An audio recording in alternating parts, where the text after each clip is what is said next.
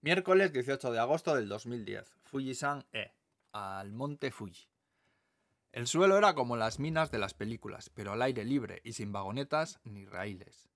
Si hubo algún diamante, yo solo vi su reflejo.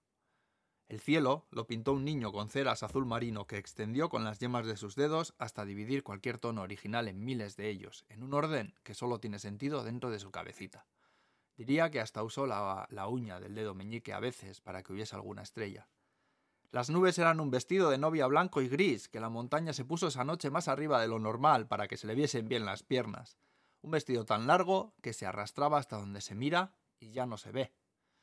El sol era un ovillo de lana de color mentira que pendía de un hilo del que alguien tiraba hacia arriba a paciente ritmo hasta depositarlo en el regazo de la novia, que lo retuvo solo un instante, para después lanzarlo lo más alto que pudo.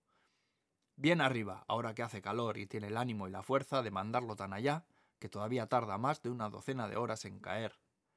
Y nosotros éramos tan pequeños, pero tan pequeños. Epílogo. Después de dos años consecutivos de intentos fallidos para escalar el monte Fuji, finalmente lo logré en el verano del 2010. Se empieza a subir sobre las 11 de la noche con el objetivo de llegar a la cima antes del amanecer y así pues poder presenciar desde una posición privilegiada por encima de las nubes cómo el sol aparece inaugurando un nuevo día. Físicamente fue mucho más duro de lo que pensaba. Anímicamente fue la experiencia más bonita, más vital, que más me ha hecho pensar hasta la fecha. Hice un vídeo con el amanecer, pero también quise escribir sobre lo vivido.